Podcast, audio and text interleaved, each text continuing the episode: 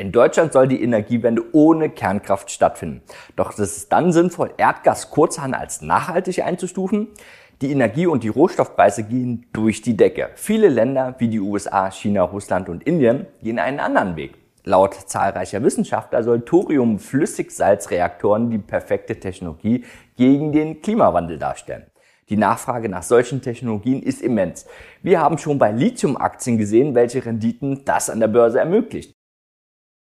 Wir erklären in diesem Beitrag, ob es sich bei Thorium um den nächsten Superrohstoff handeln könnte und wie du als einer der ersten von diesem Trend profitieren kannst. Bevor wir verstehen können, welche Vorteile Thorium uns in Zukunft bieten kann und wie du davon profitieren kannst, müssen wir verstehen, wie gewöhnliche Atomkraftwerke funktionieren.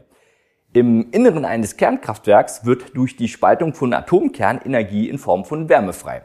Diese Wärme wird verwendet, um Wasser zu erhitzen. Der dabei entstehende Wasserdampf treibt dann unter hohem Druck Turbinen an, welche wiederum über Generatoren elektrischen Strom erzeugen. Bei der Erzeugung von Strom durch Kernkraft werden keine Emissionen erzeugt. Das wissen die meisten überhaupt nicht. Die Energie ist darüber hinaus planbar. Kernkraftwerke erzeugen nämlich kontinuierlich Energie. Die Betriebskosten der Kernkraftwerke liegt dabei deutlich niedriger als bei den Kohle- oder Erdgaskonkurrenten. Für Phasen der Dunkelflaute, bei der weder Wind noch Solarenergie Strom generieren kann, sind Atomkraftwerke grundsätzlich interessant. Die Atomkraft kommt aber auch mit Herausforderungen und Nachteilen. Aufgrund des hohen Drucks und den enormen hohen Temperaturen besteht immer ein Restrisiko, dass es zu Explosionen oder Lecks im Reaktor des Kraftwerks kommen kann. Dabei können große Mengen radioaktiver Wasserdampf freigesetzt werden oder Hunderttausende von Litern kontaminiertes Wasser versickern. Im schlimmsten Fall ist die Explosion eines Kernkraftwerkes so gravierend, dass ganze Regionen über mehrere Jahrzehnte unbewohnbar werden. Die größte Herausforderung besteht allerdings in der Entsorgung des Atommülls. Die Uranbrennstäbe strahlen nämlich mindestens 200.000 Jahre nach ihrer Verwendung weiter. Ob Endlager über einen solchen Zeitraum die nötige Sicherheit garantieren können, ist nicht klar. Auf der Kostenseite steht auch das Problem der hohen Investitionen, die mit dem Bau eines Kernkraftwerkes einhergehen. Nach 80 Jahren müssen die Kernreaktoren zudem erneuert werden. Spätestens bis dann sollte sich die Investition also amortisiert haben. Es müsste auch erwähnt werden, dass das radioaktive Material für den Bau von Atomwaffen missbraucht werden kann. Zuletzt gibt es auch ein Problem hinsichtlich des Urans.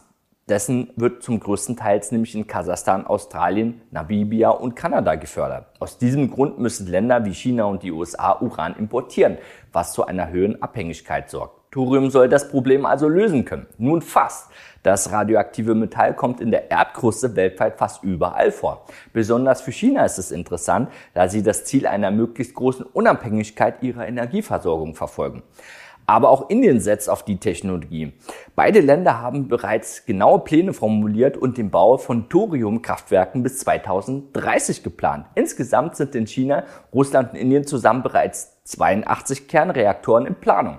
Das ist in der Hinsicht wichtig, dass Thorium auch in den bereiten aktiven oder geplanten Atomkraftwerke verwendet werden kann.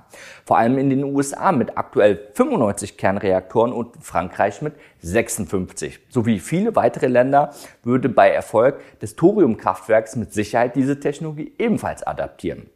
Neben den großen Vorkommen haben sogenannte Flüssigsalzreaktoren mit Thorium nämlich noch viele weitere Vorteile gegenüber den aktuellen Modells mit Uran.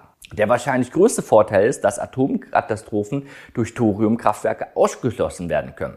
Das liegt daran, dass kein Wasser für die Kühlung der Reaktoren benötigt wird. Das Salz, in welchem unter hohen Temperaturen das Thorium verflüssigt wird, reguliert sich nämlich automatisch über seine Temperatur.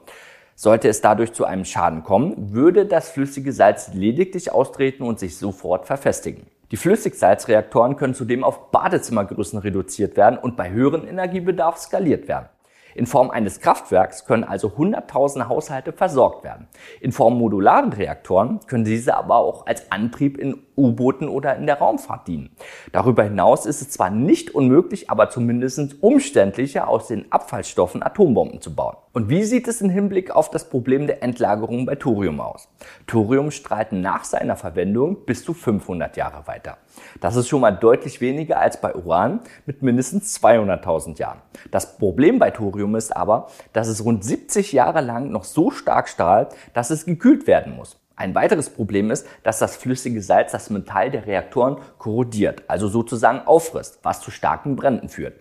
Für beide Probleme müssen noch Lösungen gefunden werden. In China ist es scheinbar aber bereits geschehen. Allerdings hält die chinesische Regierung ihre Technologie unter Verschluss. In der Schweiz möchte das Unternehmen Transmotex bis 2030 einen Prototyp für einen Thoriumreaktor gebaut haben. Weltweit wird daran geforscht, diese Technologie marktreif zu machen. Indien ist mit dem riesigen Thoriumvorkommen sogar so zuversichtlich, dass es sich diesbezüglich bereits 20 Reaktorenblöcken in Auftrag gegeben haben. In den USA baut Bill Gates mit seiner Firma TerraPower bereits Prototypen von Flüssigsalzreaktoren auf Natriumbasis. Als radioaktives Metall sieht er allerdings bislang Uran vor. Neben der Lösung des Korrosions- und Endlagerproblems bestehen noch eine weitere Voraussetzungen für den globalen Erfolg von Thorium. Der Strom muss billiger verglichen zu den alternativen Technologien sein. Solar- und insbesondere Windenergie kosten im äh, Vergleich zu anderen Quellen deutlich weniger. Vor allem die Umweltkosten fallen hier weg. Es wird aber häufig vergessen, dass der Abbau von Lithium, der für den Speicher benötigt wird, extrem schädlich für die Umwelt ist. Außerdem existiert noch keine Speichertechnologie, die es ermöglicht, Energie ausschließlich aus Wind und Solar zu speisen. Erneuerbare Energien haben also vor allem Probleme im Hinblick auf ihre Inkonsistenz und fehlende Speichertechnologien. Hinzu kommt, dass sich die Begeisterung der Bürger besonders für die Windkraftanlagen vielerorts in Grenzen hält. Sie sammeln Unterschriften, um gegen den Bau neuer Anlagen zu protestieren. Ein möglicher Ausweg wäre hier die Wasserstofftechnologie. Allerdings ist auch hier diese längst nicht marktreif und umstritten im Hinblick auf ihre Effizienz und extrem hohen Kosten. Es müssen also Lösungen her, um unseren steigenden Energiebedarf stemmen zu können und zwar recht schnell. Allein mit Wind und Solar ist das bislang nicht möglich. Es sollte klar sein, dass hinsichtlich der steigenden Umweltkosten und unserer Klimaziele Braun- und Steinkohle rausfällt. Was übrig bleibt, sind also Gaskraftwerke und nur Kernenergie. Sollten Lösungen hinsichtlich der aktuellen Schwierigkeiten mit Thoriumkraftwerken gelöst werden können und diese Technologie ihre Marktreife erlangen, hat sie entscheidende Vorteile gegenüber Gas. Kernenergie löst im Gegensatz zu Gaskraftwerken nämlich kein CO2 aus. Der Strom aus Gaskraftwerken ist unter anderem aufgrund der teuren CO2-Zertifikate deutlich teurer als der Strom aus Kernkraftwerken. Außerdem muss Gas in der Regel importiert werden, was zu geopolitischen Konflikten führen kann. Im Russland-Ukraine-Konflikt ist es beispielsweise auch ein wichtiges Thema. Der Großteil aller Länder, darunter Indien, China, USA, Frankreich, sehen zumindest eine klare Überlegenheit in der Kernenergie. Wie können wir also von dieser Entwicklung am besten profitieren? Das war die Frage, die wir zu Beginn gestellt haben. Eine sehr spannende Aktie ist diesbezüglich die deutsche Siemens Energy. Die Aktie fiel von ihrem Hoch Anfang 2021 um fast 50 Prozent. Aktuell liegt die Börsenmarktkapitalisierung des Unternehmens bei etwa der Hälfte ihres jährlichen Umsatzes. Warum also ausgerechnet diese Aktie, wenn sie so stark abverkauft wird? Siemens Energy arbeitet in fünf wichtigen Bereichen, die für die Energieversorgung der Zukunft essentiell sind. Dazu gehört die Energieübertragung. Es werden moderne Hochspannungs-Umspannwerke und Stromübertragungsnetze der neuen Generation errichtet. Im Bereich der Industrielösung hat Siemens Energy zusammen mit Evonik eine Anlage in Betrieb genommen, die zur Herstellung von Chemikalien CO2 und Wasser verwendet. Siemens Energy wurde daraufhin als Unternehmen des Jahres für die Innovation in der Dekarbonisierung ausgezeichnet. Auch im Bereich der New Energy bietet das Unternehmen Wasserstofflösungen für das produzierende Gewerbe an. Interessant wird es aber auch im Bereich der Energiegewinnung.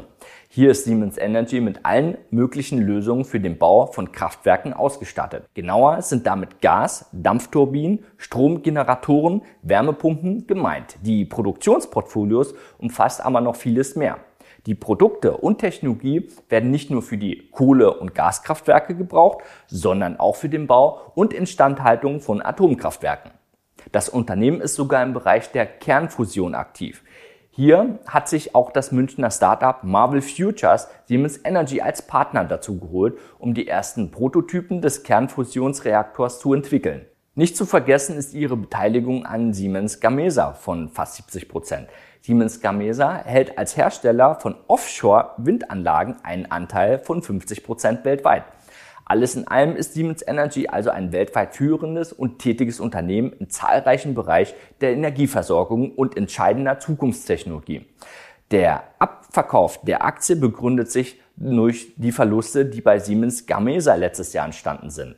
Diese resultieren durch extrem gestiegene Stahlpreise und mangelnde Organisierung der Geschäfte. Siemens Gamesa sieht nun aber die Sanierung ihres Geschäfts vor, sodass wieder mit steigenden Gewinnen in der Zukunft gerechnet werden können. Siemens Energy ist in jedem Fall eine interessante Investmentidee. Dennoch kaufen wir nicht zu einem willkürlichen Zeitpunkt. Wenn du lernen möchtest, wie du einen guten Kaufzeitpunkt in einer Aktie findest und wie du deine Börsenstrategie optimal gestalten kannst, dann sieh dir unbedingt unseren neuen kostenlosen Workshop an. Ansonsten wünsche ich dir hohe Renditen an der Börse und vor allem viel Spaß. Ciao, Adrian von Finment.